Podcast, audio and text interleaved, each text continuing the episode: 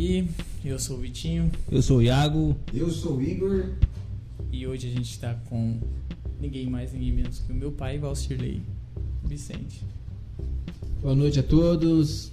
A paz do nosso Senhor Jesus Cristo esteja no lar de todos aí que estão ouvindo. Amém. Amém. Então é isso. É... Assistindo, né? Não, assistindo e ouvindo, né? Porque a gente vai estar no podcast, no Spotify depois. Então, em 30 segundos, diga quem é você aí pra, pra galera que tá ouvindo. Eu sou, repetindo aí, o Valcirley em 30 segundos é muito pouco para mim Não, não poder precisa falar quem sou eu, né? É, eu me entendo assim que sou o Valcirley, pai de família, posso dizer bem sucedido. Alguém pode pensar aí agora que é rico, né, financeiramente. Não, bem sucedido porque eu tenho quatro filhos e uma linda esposa que Deus me deu e todos servem ao Senhor. Isso é que me alegra. Top. Então, vocês querem fazer a primeira pergunta? Ah, Pode iniciar a primeira pergunta. Beleza, então a padrão, né? A gente chamou ele justamente para falar a questão de, de uma família cristã. Então a primeira, né? Como é ter uma família inteira cristã? Olha, eu para falar como é, é não tem, não tem palavras para expressar o como é, como é agradável, como é feliz, como é assim, sabe, não tem como explicar. Porque eu acredito que o, todo aquele pai, mãe que tem os seus filhos, é, que mesmo depois já passando da idade da adolescência, entrando na juventude ou sendo jovens, permanecem no caminho do Senhor, permanecem servindo ao Senhor, é uma alegria que não, não se explica. Mas Deus sabe, né? E Todos, eu acredito que todos vocês conseguem Deixa eu falar aqui pra vocês que não vão entender. A Vânia acabou de bater a cabeça aqui. Ao vivaço, velho. Vai, pode continuar.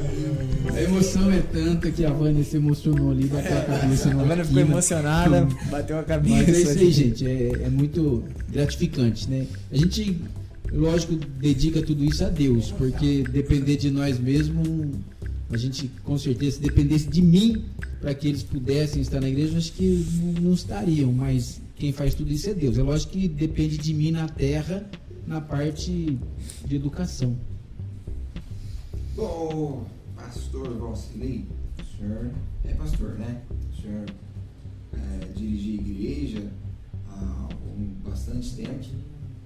E como que foi você dirigir a igreja e você ter toda a sua família ali dentro da igreja, né? Como que é essa questão de você administrar tanto o ministério e a família?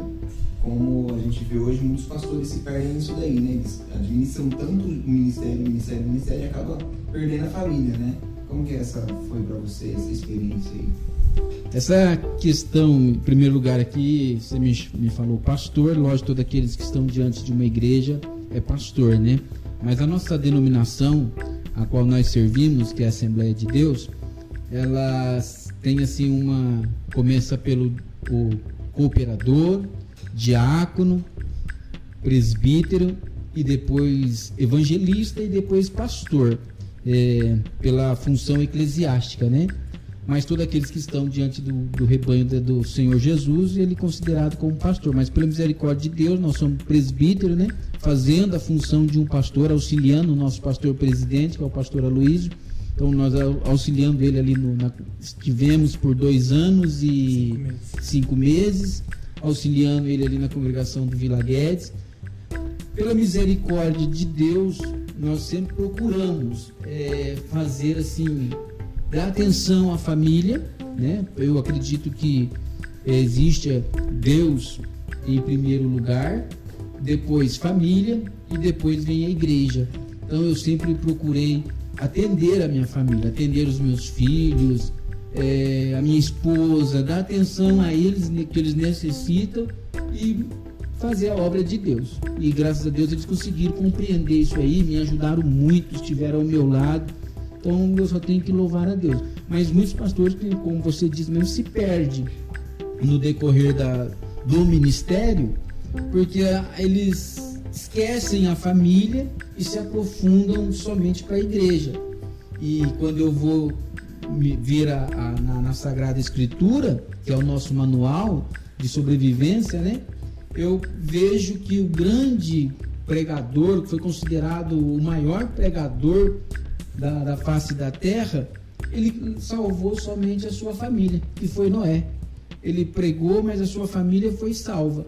Então eu me inspiro nele, que o importante não é uma multidão de pessoas que eu vou apresentar até Jesus que foram salvas. Não vai adiantar nada eu chegar lá no céu e me acompanhando lá uma multidão que eu ganhei aqui na terra e quando eu olhar do lado eu não vou ver meus filhos. Eu acredito que para a maioria dos pastores vai ser uma tristeza.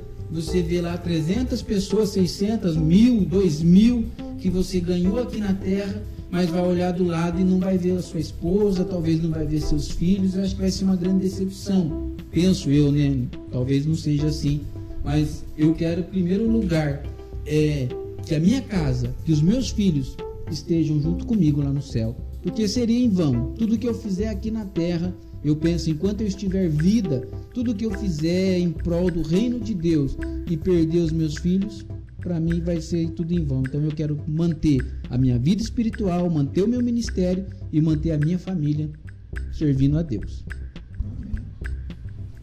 A gente ouviu uma pregação mais ou menos, não muito a ver com isso ontem, na verdade, né?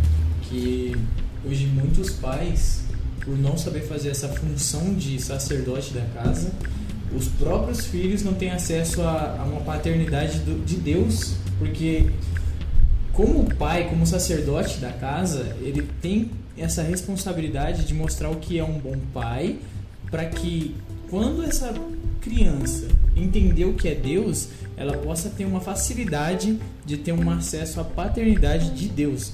E agora se é um, se é um pai que, que ele não sabe não sabe cuidar do seu filho, é, acaba dificultando até a questão de, de crença do, do próprio filho.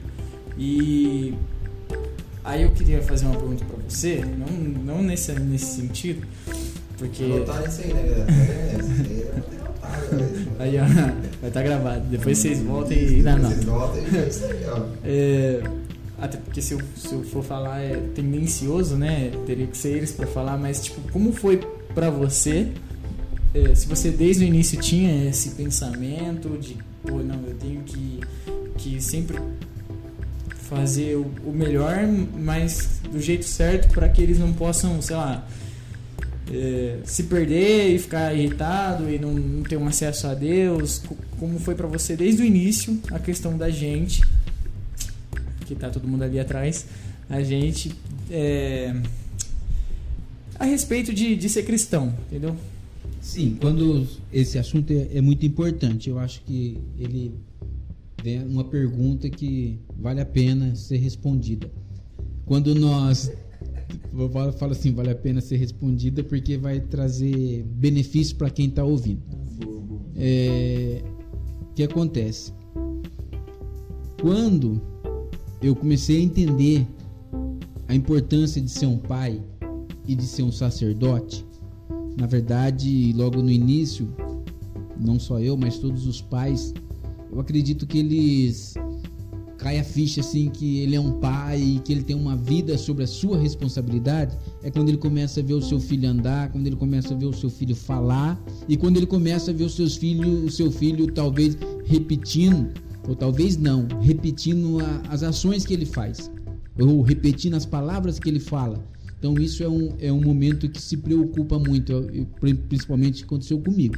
E eu sempre tive uma preocupação de que vocês, os meus filhos, né, vamos falar assim, vocês aqui, é, estivessem ou na, na igreja, né, na, na vida espiritual, servindo a Deus, é, e que quando vocês crescessem, vocês continuassem, não só porque a maioria hoje, assim, é uma grande parte dos adolescentes eles vão para a igreja enquanto é pequeno, depois chega uma certa idade, eles se afastam.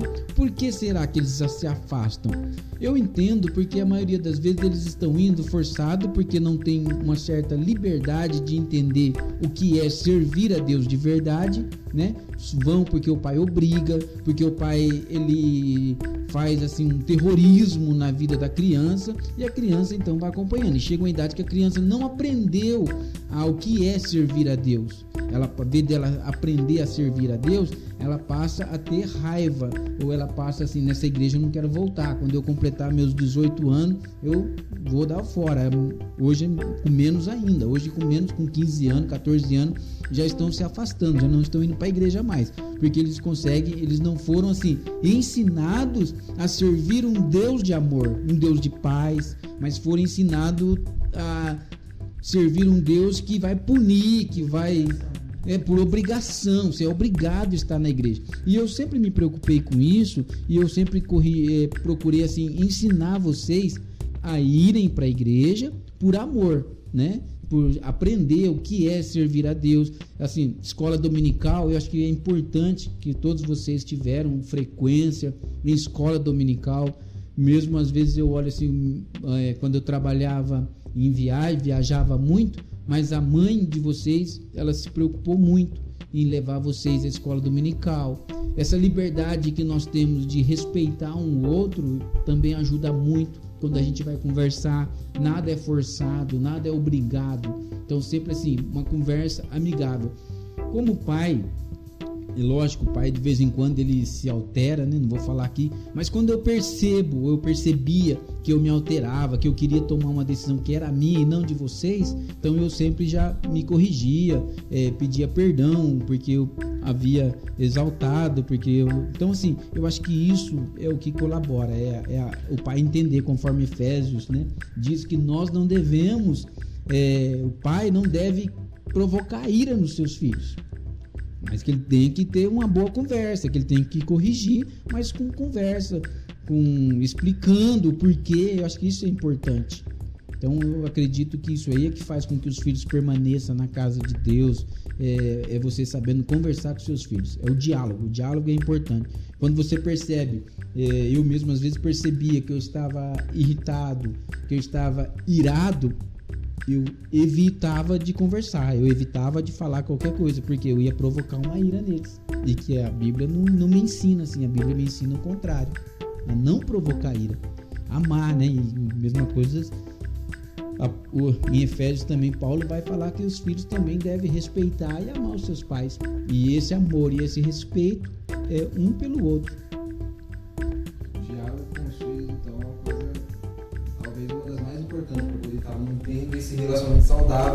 Dentro de família e igreja, né? E cristianismo. Sim, diálogo é importante, sempre foi e sempre vai ser. Uma casa onde não tem diálogo, onde ninguém sabe conversar, onde todos se alteram, todos gritam ao mesmo tempo, você nota que é uma família desestruturada. Que não, que, onde o pai grita com o filho, o filho grita com o pai, a mãe grita com o filho, o filho grita com a mãe. Então, assim, é, são só de gritos e não de conversa e não de conselho. Então é, vai chegar um, um, momento em que o filho não respeita o pai e que a mãe também, ou que o filho não respeita o pai e o pai também não respeita o filho. E tem muitos pais, e aqui eu falo isso é, porque a gente pastoreou e acompanhou muito problema de família, porque tem muito pai que é autoritário, ele pensa que ele manda, que assim, não, ele, não é que ele manda, é, numa forma assim de você faz o que eu quero. É, eu estou pedindo, tem que ser assim, tem que ser desse jeito. Não. É, no diálogo, na educação, conversando com a educação, eu acredito que quem que não gosta de uma boa conversa? Quem que não gosta de um diálogo? Quem vai irar se você está conversando ah, numa boa, assim, na calma? Como que o seu filho vai ficar irritado com você se você está conversando com ele numa boa? se você está ensinando, mostrando. Lógico, nossos os, os jovens, hoje vocês estão tudo aqui jovens, vocês sabem disso, que às vezes o pai está falando uma coisa, é tendência isso aí. Eu também já passei por esse período, e é isso eu sempre carrego comigo, né?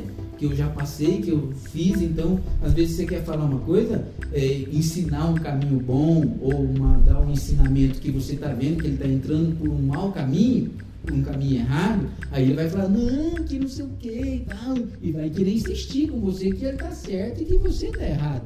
E é nesse momento que eu paro e penso, poxa, eu já passei por aí, eu também já fui assim. Bom, estou tentando alertar, ele não quer, vou deixar ele andar por esse caminho, porque lá na frente ele vai conseguir enxergar que eu estava certo. E que e a maioria dos lares não tem isso. O pai quer fazer ele entender na marra. E ele nunca vai entender na marra. Sempre ele vai ter que quebrar a cabeça para poder aprender. Quando, principalmente quando tem esse, essa, essa revolta, né? Que o filho se irrita e aí que ele vai mesmo querer fazer para mostrar que ele pode, que ele já não depende mais do pai. Ele está irritado, ele está nervoso, então ele vai fazer o que ele bem quer. Mas quando tem um diálogo, quando os dois se entendem, talvez ele até queira, queira fazer. Talvez ele até tenha vontade de fazer. Mas ele para e pensa, poxa, meu pai, meu pai me educa, meu pai conversa comigo numa boa. Se eu fizer isso aqui, eu vou estar chateando ele. Você entendeu como que é o negócio? Assim, é diálogo. Um exemplo, você pensa duas vezes antes de tomar uma decisão que você só pensa em você. Você não, pensa, você não vai ser um egoísta. O filho, quando tem um diálogo com os pais, ele não é egoísta. Pensar só nele. Ele pensa no pai, ele pensa na mãe, ele pensa nos irmãos, porque é uma família que convive. E eu louvo a Deus porque lá em casa tem essa, essa comunhão de quando alguém vai fazer alguma coisa, ele não pensa só nele, ele pensa no conjunto em todos. Porque ele aprendeu assim. Quando nós vamos conversar, e às vezes o diálogo até era para ser particular para um, mas quando vê já se tornou para todos, porque todo mundo sabe da vida de todos. Em casa é assim, todo mundo sabe da vida de cada um, não tem segredo, sabe? Não existe segredo. Então foi o meio que nós que eu ensinei, eu, a mãe deles, ensinamos assim, eles serem assim. Muito bom. E aí que entra a questão da paternidade, né? Como a gente falou, se o filho não te enxergar como um pai que quer o bem do filho e o filho não entender que ações dele podem chatear o pai, então ele vai tipo, putz, tá cagando e andando, porque o pai dele achar, porque o pai dele falar, ele tá nem aí, não tem aquela visão da paternidade, né? E a gente vê que o inimigo tem mexido muito nisso nos últimos anos, né? Nos últimos anos não, ah, últimas décadas, é bastante tempo. Que ele tem, a, o foco dele é acabar desestruturando as famílias, né? Como você bem disse, a, você sabe mais do que eu, já passou mais experiências do que eu, de ver famílias totalmente desestruturadas, por não ter realmente uma base, que é um diálogo, uma conversa, entender a questão do outro e tal, e não ter esse diálogo aí por, por mais tempo, né?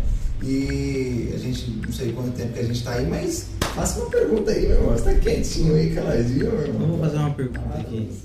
É... Quando você começou, você começou falando que na igreja tem uma hierarquia, correta? É pastor, evangelista, presbítero, obreiro e diácono. Como é que surgiu esse, esse, essa chama ardente em você para ser um presbítero, para até dirigir igreja? E a outra pergunta seria: você trata as suas ovelhas quando você tratou da mesma forma que você trata a família, os filhos? Como é que funciona essa questão? Sim, é, quanto ao chamado ao ministério, meu pai, pastor, né, jubilado hoje, mas foi um pastor que muitos anos no ministério e particularmente a gente vê no sofrimento Hoje não tem tanto sofrimento quanto antigamente. Os pastores antigamente sofriam mais. Os pastores, eles estavam, é, principalmente quando é campo de cidades lá do interior, é diferente daqui. Um exemplo, aqui em Hortolândia, o pastor Aloysio muda os obreiros, mas os obreiros permanecem na cidade de Hortolândia, porque a, a cidade é grande, então tem várias congregações. Lá no interior, tem uma sede na cidade, vamos falar assim, vou falar de Araçatuba, né? Tem a sede em Araçatuba e ela tinha suas congregações. Hoje dividiu o campo, acho que em três ou quatro parece, mas ela tinha lá é, todas as cidades da região de Araçatuba era ligada em Araçatuba. Então quando mudava, um exemplo, você estava em Valparaíso, lá na divisa, quase chegando no Mato Grosso. Você estava lá em Valparaíso, que era o caso do meu pai, dirigindo uma congregação, começando do zero, uma igreja que estava abandonada e sofrimento, trabalhando pra, na roça, cortando cana, coisa que nunca tinha feito, cortar cana, colher algodão para poder nos manter e também manter a igreja, porque a igreja estava nascendo naquele momento. Então, assim, um sofrimento. E daquele sofrimento você vai mudando de cidade, vai, você não consegue ter uma, uma estudar legal. E isso então dentro de mim, quando eu estava numa fase assim de já entendendo o que era, eu falei: bom, eu não quero ser pastor, não quero ser é, dirigente de congregação jamais porque nossa, é sofrido demais. Eu não quero isso para minha vida não. Fora as demais coisas que você tem, os problemas que nem antigamente eu disse no início, né, que os pastores davam muita atenção para a igreja em si e deixava às vezes a família a desejar. Então eu falei, eu não quero isso para minha vida. Mas quando o tempo vai passando, eu me casei, logo em seguida é, pessoas sendo usadas por Deus, né? Dizendo que nós tínhamos um ministério e que Deus iria nos usar para obra. E eu pensava assim, bom, longe, né? Não é para mim não, isso aí. E foi passando. Só que Deus, ele sabe trabalhar e ele trabalha de, de formas que nós não, não entendemos. E chegou um ponto em que surgiu uma, uma situação na minha casa e que eu fiz um propósito com Deus. Falei, Senhor, se for a tua vontade, se o Senhor quer me usar na tua obra, eu estou aqui, à disposição. Cumpra-se esse milagre na minha vida, na minha casa, e eu vou te servir. E aí, Deus realizou um milagre, que foi a cura de um dos meus filhos. Deus realizou esse milagre, e aí eu fui então trabalhar para o Senhor Jesus. Me dispus é, as, começando, conforme eu disse, como um cooperador. Cheguei ao pastor na época, pastor Carlos Duó. Pastor, eu estou aqui à disposição. Se o senhor precisar, o senhor pode contar comigo. E o pastor Carlos Duó, então, pediu para nós, nós começamos ali a trabalhar como cooperador. Logo em seguida veio o pastor Aloísio e fizemos a mesma proposta, assim, falamos a mesma coisa para ele, Pastor Luiz. Nós estamos aqui para servir ao Senhor e servir a Deus e servir ao ministério. No que precisar, o Senhor pode contar com a gente. E o tempo passou, graças a Deus a gente trabalhou bem como diácono, né? Como assim, procuramos fazer o melhor para Deus. E até hoje a gente ainda continua sendo, né? Trabalhando para Deus. E aí você vai começar a ver que Deus é, vai aprovando os trabalhos que você faz. E aí você começa a entender então que há ali dentro uma chamada. Porque se não tem chamada, você desanima. Tem vários é, barreiras, várias coisas que vão acontecendo no seu ministério do, durante a sua carreira que vai fazendo você, às vezes, se você não tiver certeza na sua chamada, você para. Quando eu falo que tem diversas coisas, diversas situações, são pessoas que se levantam, são conversas que você ouve que vêm para te desanimar, são coisas que acontecem às vezes, talvez assim, sei lá, da onde se manifesta situações que te entristece, mas aí você para e fala, peraí, eu estou servindo a quem? Estou servindo a Deus eu me coloquei para servir ao ministério e eu vou servir ao ministério e deixa essas coisas passando. Não vou falar que não entristece, que lógico, conforme eu disse, entristece, mas o que a gente não pode é desanimar. Por isso que você vê muito obreiros que foram separados, muito obreiros que foram, né, que vieram, só que a primeira barreira ele desanima, primeira barreira ele para. Isso acontece muito. Então a, a certeza da sua chamada é essa. Então eu tenho essa certeza da chamada e eu estou lutando e servindo a Deus. Tenho certeza que tudo acontece no tempo de Deus. Isso também é, é, fato, é muito importante a gente ter essa situação. Que nem eu disse, eu fiquei dois anos e seis, cinco meses. E tenho certeza que Deus permitiu eu ficar dois anos e seis meses. Se eu passasse mais um mês, Deus tivesse dado tempo e eu quisesse continuar, já não era permissão. Quanto a, ao tratamento dos membros, também na mesma coisa, diálogo. Sempre tratei todos com respeito, desde o mais novo até o mais velho. Sempre aprendi isso e quero que todos vocês aqui aprendam isso também. Respeitar as pessoas mais velhas. Onde vocês estiverem, tiver um mais velho, um patriarca, uma matriarca, dê a eles os valores que eles merecem. Porque tem muitos que desvalorizam, muitos não respeitam. Então, assim, o mais importante no ministério, na igreja, é você aprender com esses homens, com esses senhores e senhoras que já passaram na sua, na sua vida situações, talvez que eles te ensinam muito, né? Eu falo que eles calado, eles nos ensinam. Então eu sempre tratei com respeito e com carinho todos os membros. Ô, ô, ô você falou que seu pai é pastor, dirigente, é isso mesmo? Sim, meu pai é pastor, pastor mesmo. Você nasceu em berço evangélico, então, ou não? Não, na verdade, quando eu nasci, meu pai ainda não era crente. Mas um determinado tempo ele aceitou Jesus, então assim, quando eu me entendi por gente, ele já estava diante servindo a Deus já. Inclusive já estava, na minha memória, assim que eu lembro, ele já era dirigente de congregação na cidade de Ribeirão do Sul. A primeira igreja que eu tenho a memória é Ribeirão do Sul. Aliás, Alexandria, um distrito de Assis. E como é que foi a sua conversão em si? Qual, qual foi a partir do momento que você conheceu realmente a Cristo? Você começou a assim, cara, vou me dedicar, vou conhecer mais a Jesus, vou ler mais a Bíblia, vou jejuar, orar e ter essa comunhão assim, com Jesus. Para ser sincero, para mim ter essa comunhão e essa convicção da salvação foi com meus 21 anos que eu passei um período, né, conforme eu disse todos, né, a gente se afasta dos caminhos do Senhor, porque na verdade você não aceitou a Jesus. Você está indo porque seus pais te levaram. Mas quando assim, você aceita Jesus de verdade, você passa então a ter comunhão com Deus, a entender as coisas de Deus. Eu fui ter esse encontro com Deus aos 21 anos. E mesmo assim, depois dos 21 anos, ainda passei por um período ainda que é, eu falo que crente, que nem muitos falam assim, eu sou crente de banco, sabe? Crente de banco que não tem, não quer ter nenhuma responsabilidade, não quer ter nenhum compromisso em servir a Deus verdadeiramente e fazer a obra de Deus, porque é, fazer a obra de Deus, talvez alguém pense assim, eu tenho que ter um cargo, eu tenho que ter um, alguma coisa. Não, fazer a obra de Deus é isso que vocês estão fazendo aqui, ó. Um trabalho que vocês se dedicam para um evangelismo, que isso aqui é evangelismo, isso aqui alguém vai ouvir, vai ser comovido, vai. Então, assim, são poucos os que querem fazer isso.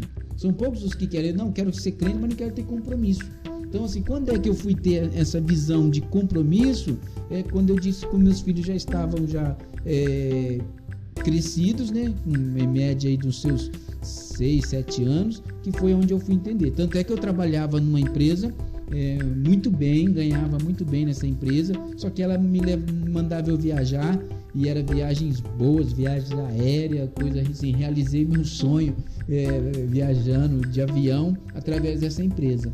Mas que essa empresa me prendia com das viagens. Mas como eu falei assim, não, eu quero servir a Deus, e o pastor tinha me separado ao diaconato, e eu falei, eu quero ser um diácono de verdade, um diácono que só aparece na igreja uma vez por mês. Não é isso que eu quero. Eu quero estar todos os dias, eu quero estar ali auxiliando. E foi onde eu vim pedir demissão dessa empresa para poder estar servindo a Deus e me arriscar trabalhar autônomo. Né? Lógico, assim, saindo aquele susto, mas eu falei, não, mas eu vou fazer, porque eu quero servir a Deus. Então eu fui trabalhar é, como autônomo né, na minha área e servir a Deus. E eu louvo a Deus, porque Deus aprovou e hoje sobrevivo, criei os meninos, tudo grande aí, tudo crescido. E Deus me deu graça, nunca faltou nada em casa até hoje e creio que nunca vai faltar. Você, você falou sobre uma questão bem interessante, né? Sobre essa questão de você ir à igreja só esquentar banco, antes de firmar um compromisso, né? E ir à igreja também por obrigação, porque você tem que ir, porque seus pais vão. E eu já fui assim, né? Acho que o irmão também já foi assim. A gente só ir na igreja. Ir na igreja porque ah, meu pai vai, tem que ir, né? Tá, domingo à noite, tem que lá fazer o quê? Eu posso é. falar. E aí. É, você fica tipo, putz, que hora acabou o culto? Queria ver o futebol. É, queria jogar um futebol, sábado de noite, pô, tem que ir pra igreja. Aí eu ficava indignado ainda. Tinha disse, não, vai minha mãe falava assim, não, hoje é cedo, tem que ir. Você vai nem tão cedo, o que eu tenho que fazer lá? Eu ficava indignado. Mas graças a Deus, né? As coisas mudaram, né? E uma fala para fala, dar, talvez pais vão nos ouvir, ou até mesmo filhos. Aconselhe esses pais que estão nos ouvindo a lidar com essas situações, né? Talvez tem filhos, ah, adolescentes em casa que estão passando por esses momentos. De que o filho está tá com seus 13, 14 anos ali, indo para a escola, conhecendo novas amizades, amizades talvez que não vão fortalecer a fé, né? Tá com uma fé não tão sólida para poder tem um, tem um posicionamento né, no, dentro do cristianismo. Então, é, fala um pouco, dá um conselho para os pais que estão nos ouvindo, que vão nos ouvir, sobre esse assunto. Os filhos que estão, não, estão, não têm um compromisso firmado ainda com Cristo. Bom, conforme você disse na sua fala um tempo atrás aí, você falou que o inimigo está vindo né, há um tempo, no, eu costumo dizer assim, nesses últimos dias, a gente costuma dizer assim, nesses últimos dias, é, nunca houve, nunca houve uma investida de, de Satanás, vamos assim, do reino das trevas contra a família. Eu costumo dizer que o inimigo, o adversário, né, ele faz uma reunião até para ver como a gente vai atacar aquela família, como, vai, como vamos destruir aquela família. Qual é o ponto que nós temos lá para a gente poder atacar aquela família? Isso é, é real, isso é verdadeiro. Nos últimos dias, o inimigo tem feito isso e ele continua sempre e não vai parar. Até que a igreja seja arrebatada, sempre vai estar tá tendo essa reunião para a destruição das famílias. E nunca houve, nunca houve tanto divórcio, nunca houve tanto, hoje tem a palavra aí, é, como fala? Feminicídio lá, como que é? Feminicídio, né? Onde o, o, o homem se trata o, o, machão que mata a mulher. Nunca houve tanto como está nesses últimos dias. E quando acontece isso, a família é destruída. Você vê ontem, se eu não estou equivocado, passou uma reportagem sobre esse assunto até que além do cara matar a mulher, ele vai para a cadeia e aí ficam umas, umas crianças sem pai e sem mãe, que são entregues a orfanatos ou que são entregues a outras famílias para que possa cuidar deles. Então você vê o, o estrago que o inimigo faz. Tá, não chegou a acontecer eh, de ninguém matar ninguém, mas o que aconteceu? O divórcio. O esposo largou a esposa ou vice-versa, a esposa largou. Nesse divórcio também acontece uma destruição não só do casal, mas de filhos. Filhos que estão ali que naquele momento eles talvez não sabem se expressar, não sabem como agir, mas que eles conseguem, eles estão vendo que eles estão, o pai está se separando, a mãe está indo para um lado, ele está indo para o outro, e ali cria uma criança que começa a ter os seus problemas, porque não tem mais o acompanhamento do pai, não tem mais o acompanhamento da mãe, estão sendo destruídas aquelas crianças. Ah, não teve nenhum divórcio, não teve nada, estão mantendo um relacionamento, mas um relacionamento de briga todos os dias, onde o pai grita com a mãe todos os dias, aonde a mãe grita com o pai todos os dias, e aonde também o filho que vai crescendo também vendo tudo aquilo, ele também só sabe gritar. Então, assim, note-se como é grande o estrago, o investimento de Satanás contra as famílias. E isso não só nas pessoas que não conhecem a Jesus.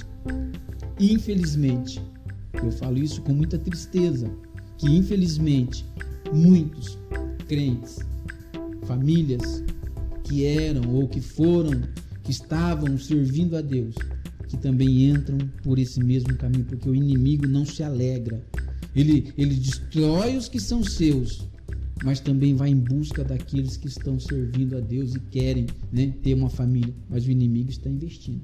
E como é que a gente consegue identificar que Satanás está investindo contra a minha família? Como que eu consigo ver isso? Aos olhos carnais, aos nossos olhos, talvez a gente não consegue, não consegue ver. O que, que eu preciso para poder entender e ver isso aí? Eu preciso de uma vida de oração. Eu preciso reunir a minha casa de vez em quando, sei lá como, como que vamos combinar, mas a gente precisa orar. A gente precisa ler a Bíblia. A gente precisa da nossa casa falar: olha, hoje nós vamos fazer uma consagração. Ou cada um, olha, pai, hoje eu estou em consagração, hoje nós vamos consagrar. Sabe, a, a família tem que ter esse, esse momento com Deus. As, os filhos, o esposo, a esposa tem que ter esse momento, senão eles não conseguem identificar a ação de Satanás.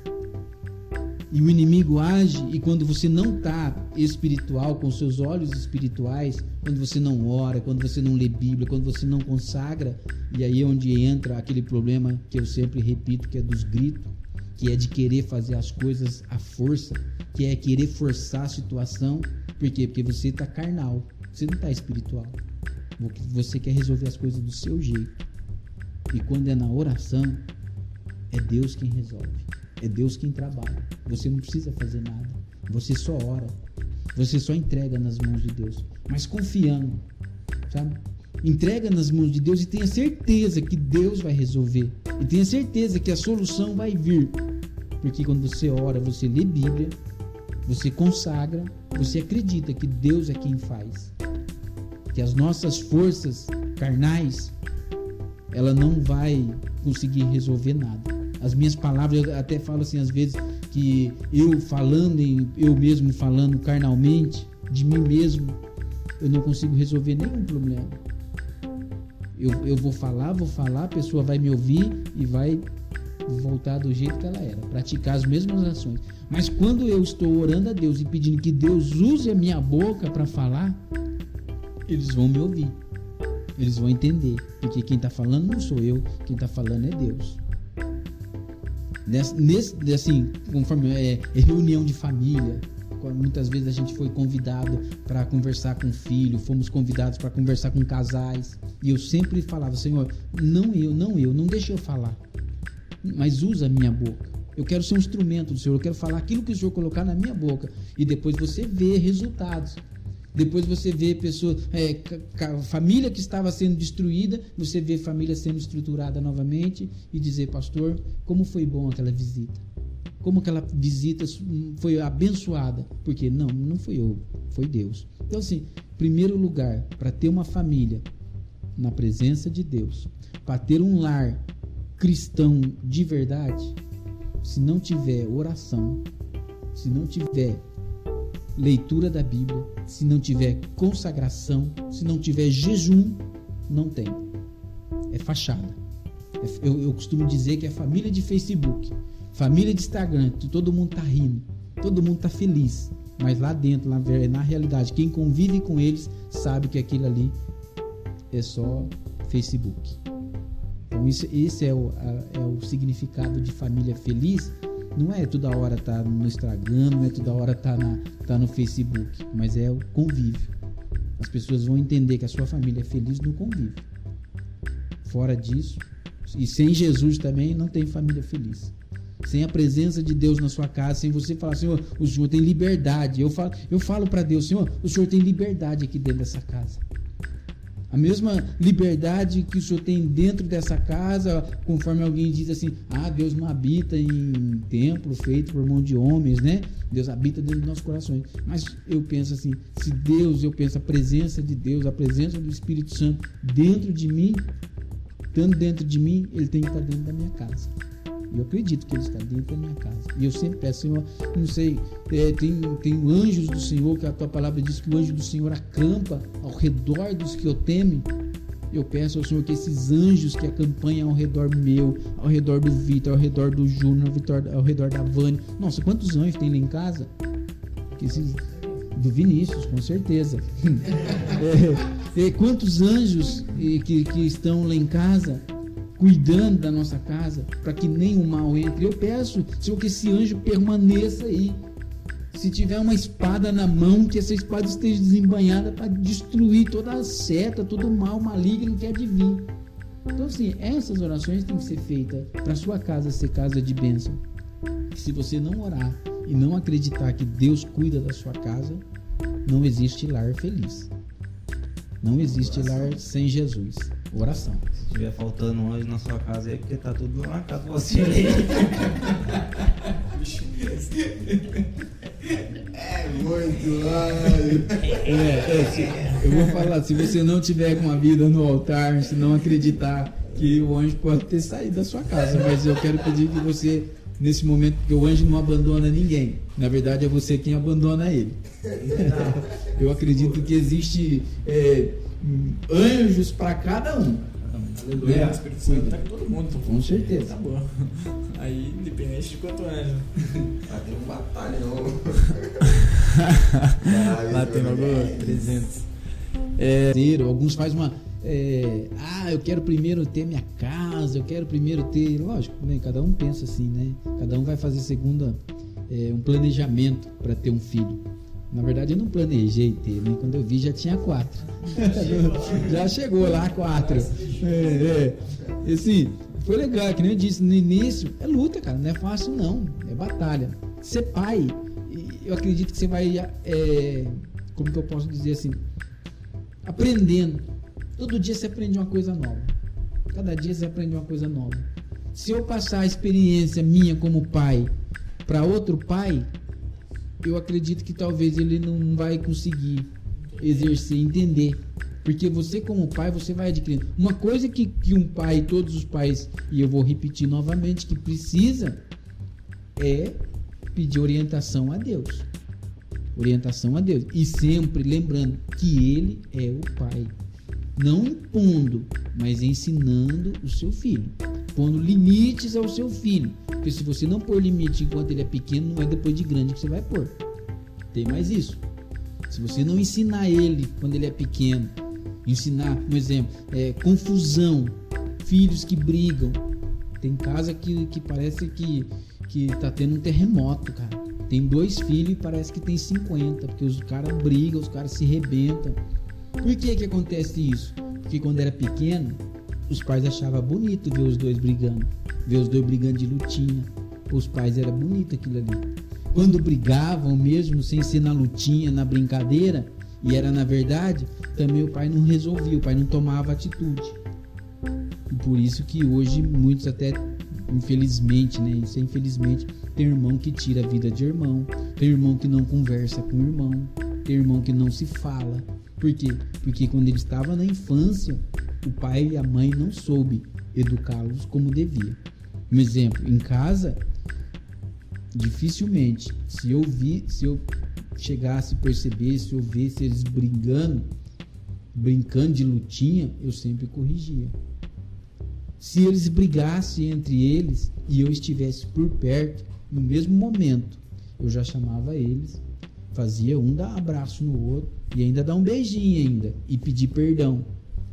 E assim eles faziam e depois né, voltava tudo normal entre eles. Então, nunca permiti também que ninguém ficasse sem falar com o outro. Porque sabe quando vem crescendo e tal, vem aquele, ah, tô de mal. Não, peraí, não tem essa, tô de mal. Vamos resolver agora. Vamos conversar agora. E assim eles cresceram. É assim, é tão legal que a gente, quando eu comprava algo, e eu sempre chegava, não que eu não tinha condições de comprar para os quatro, mas eu comprava uma coisa para o Vitor, uma coisa para o Júnior, uma coisa para a Vânia, para o Vinícius, diferente, só logo separando a Vânia, né? Mas entre os meninos, eu sempre falava assim: isso aqui é dos três. Isso aqui é para os três. Então eles sempre aprenderam essa comunhão do que um tem é do outro, o que o outro tem é do outro. Tanto é que até hoje no dinheiro lá todo mundo pensa que o dinheiro é de todo mundo. Porque eles aprenderam assim a dividir roupa, por exemplo, comprar roupa. Ah, essa roupa é do Vitinho, daqui a pouco tá com o Vinícius, daqui a pouco porque aqui eles aprenderam assim. É uma cultura, até a Vânia, assim, é uma cultura que foi criada dentro de casa. Não tem egoísmo. Não tem essa aqui, isso aqui é meu e ninguém põe a mão. Isso aqui ninguém pode mexer. Não, é, é de todo mundo. O Vinícius compra um negócio, coloca lá. Ah, lógico, primeiro dia ele fica infeliz, que aí ele comprou. Mas daqui a pouco todo mundo está usufruindo. Por quê? Porque aprenderam assim. Em casa tem uma Alexa mesmo, lá ela toca de tudo. Por quê? Porque ela é de todo mundo. Você entendeu? Quem comprou? Vinícius. Mas é de todo mundo, todo mundo gosta, todo mundo ouve. Então isso que, isso que, que alegra eu quando eu olho hoje, eu olho para eles e eu fico agradecendo a Deus. Porque quem faz isso é Deus. Né? Quem, nos, quem nos orientou, eu sempre falo, amor, se não fosse você na minha vida, Deus, se não fosse Deus, você, será que nossos filhos eram assim? Porque é, tem que ter essa comunhão entre esposo, esposa e os filhos. E eu louvo a Deus, porque Deus nos ajudou. Né? Esse lar cristão que vocês têm que, que é o tema de hoje, né? como obter um lar cristão, como ter um lar feliz. Não tem segredo. Eu sempre falo assim, cara, é, não, não existe livro de autoajuda. Alguns escritores aí escrevem é, como ter um lar feliz, como ter um lar abençoado, segue essas instruções. Só tem uma instrução. É, é, que quer ter um lar feliz, arrasta para cima. Não, é, é, simples, não existe segredo. Tanto no lar quanto na vida, eu sempre, até na igreja, eu sempre ensinava os irmãos, na vida material, na vida espiritual. Você vai gastar dinheiro ouvindo coach, te orientando. Para que você vai gastar dinheiro? com coach? Por que você vai gastar dinheiro? Não, vai ler a Bíblia, o manual de sobrevivência. Ali tá tudo, ali te ensina tudo. Ali ensina você ter uma família abençoada. Ali ensina você é, administrar aquilo que Deus coloca na sua mão. Ali ensina tudo, a educação dos filhos. Está tudo ali. Não precisa, não, não tem segredo. Alguém fala assim, tem segredo? Não, não tem segredo. Basta querer. Basta falar assim, não, eu vou, eu vou começar a dedicar aqui. Aí tá lá, o resultado tá lá pegar um dia, ler Provérbios inteiro, aprende tudo num dia. Rapaz, se você conseguir ler Provérbios inteiro num dia e conseguir tirar dali pelo menos três capítulos, você é uma pessoa mudada. Você já se torna diferente. Você vai ver que, oh, não, eu estou errado. Você entendeu? Só um livro. Só um livro. Só um livro. Não precisa ler. Quer dizer, você lê tudo, lendo apenas um livro. Só que ali também, é, é isso que é, que é importante, a gente vai ver pessoas de sucesso, sim, que também tiveram problemas na família. Então é por isso que a gente tem que tomar muito cuidado. Conforme disse no início. Primeiro de tudo, Deus, depois família. Investe na família. Cuida da sua família. Depois se cuida dos demais. Bem, deixa eu Tem algumas perguntas aí, já deu 50 minutos. Tá de boa? Não. Então Os é bastidores tem pergunta aí ou não? Tem alguém online pra fazer alguma pergunta? Vai, Julião, o final tinha uma pergunta sem pessoa, velho. Tá pegando esse até agora. então é isso então. Então a gente vai encerrar por hoje, nos 50 minutos, tá? É isso aí, galerinha. Valeu pra você que tá ouvindo a gente. É, segue a gente na rede social. E agora a gente vai deixar um tempo livre pra você falar aquilo que você quiser, que sentir no coração e para de mexer, que tá me incomodando muito. Tá ansioso, né? Tá nervoso, né? É, tá, tá mexendo É um, assim. é um hábito, eu não sei, de, de balançar as pernas. Dizem que é ansiedade, né? Dizem que é, mas eu não sei se é, se é um, um costume, porque meu pai também tem esse hábito de balançar a perna. Então toda vez que eu estou conversando, que eu estou assim, eu, eu tenho esse, não sei se é um meio de, de, de como fala, de descontrair, né? Um meio de tirar a atenção da, da, da fala e jogar nas pernas. Olha, eu Eu faço isso lado isso. aqui, ó, graças a ele. Agradeço a ele. Ah, Não, é um hábito, eu acredito que vai passando. Mas é isso aí, gente. Eu, Não, é, vamos lá.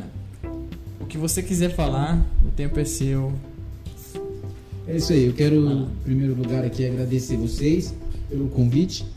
Me sinto honrado, né, de poder estar aqui.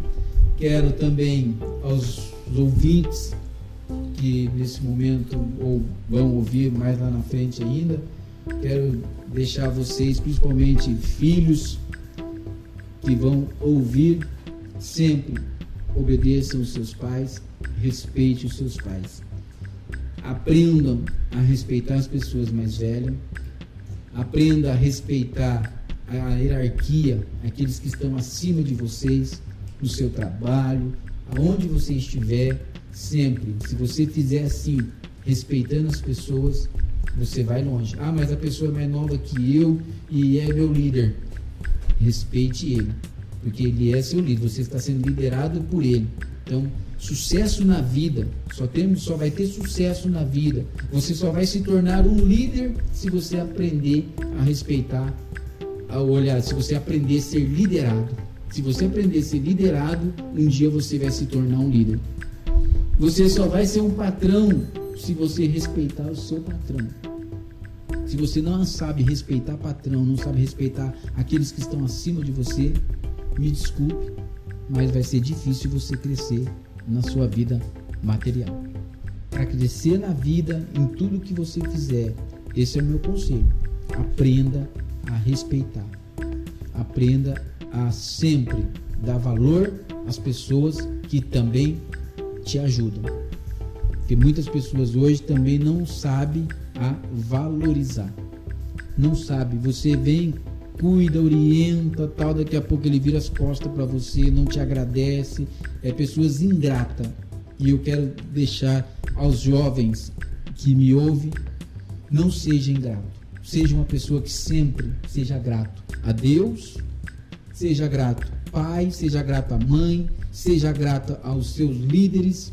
E quando eu falo de liderança, tanto dos seus chefes, tanto do seu patrão, quem te dá o salário, que se não fosse ele você não tinha salário, você não comprava o seu iPhone, você não comprava seu carro. Então, assim, aprenda essas lições básicas da vida. É respeitar a liderança, respeitar as pessoas mais velhas. Isso é básico para os jovens. Pai, agora eu falo com os pais que ainda não conseguiram entender que para você ter a confiança dos seus filhos, você precisa respeitar seus filhos, conforme a Bíblia nos ensina.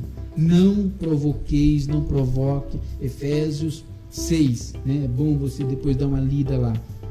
Não provoqueis a ira em vossos filhos.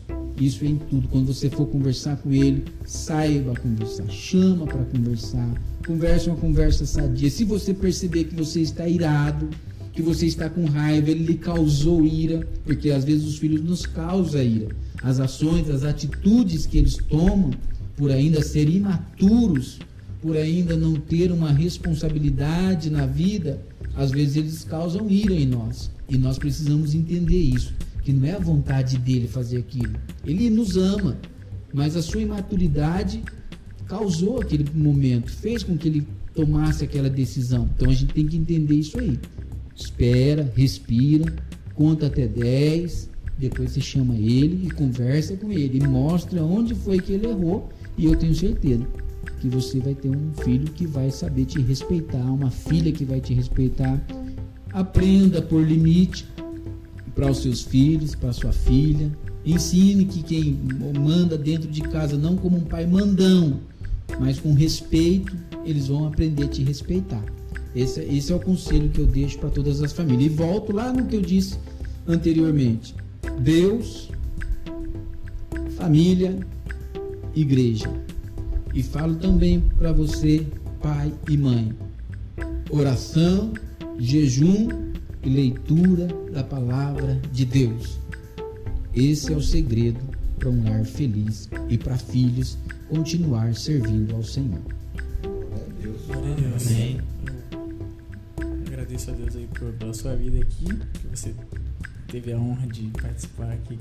Oh, a, a, nós tivemos a honra de vocês participar. Opa! Valorizou, rapaz, então é uma honra, né? Não, uma honra pra você, né, minha vista o, passo, é, o nosso passo tá alto, o nosso passo tá alto.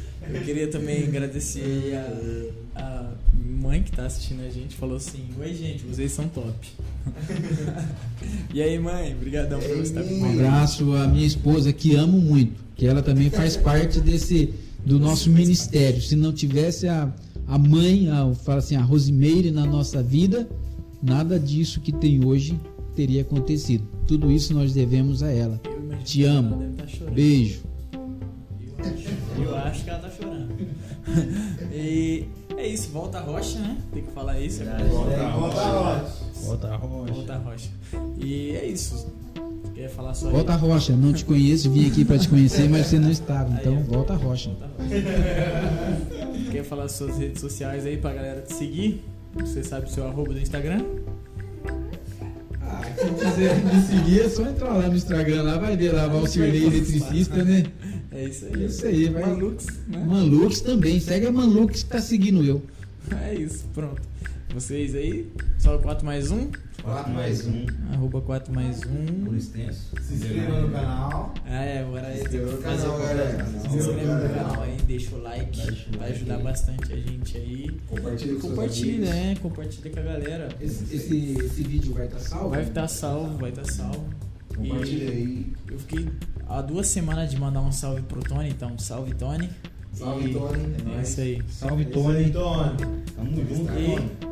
A Vânia bateu a cabeça hoje pensando, gente. Tomara que. Bateu a cabeça Não, fez um barulhão, velho. Tomara que tenha saído no bagulho. que eu vou cortar depois e postar.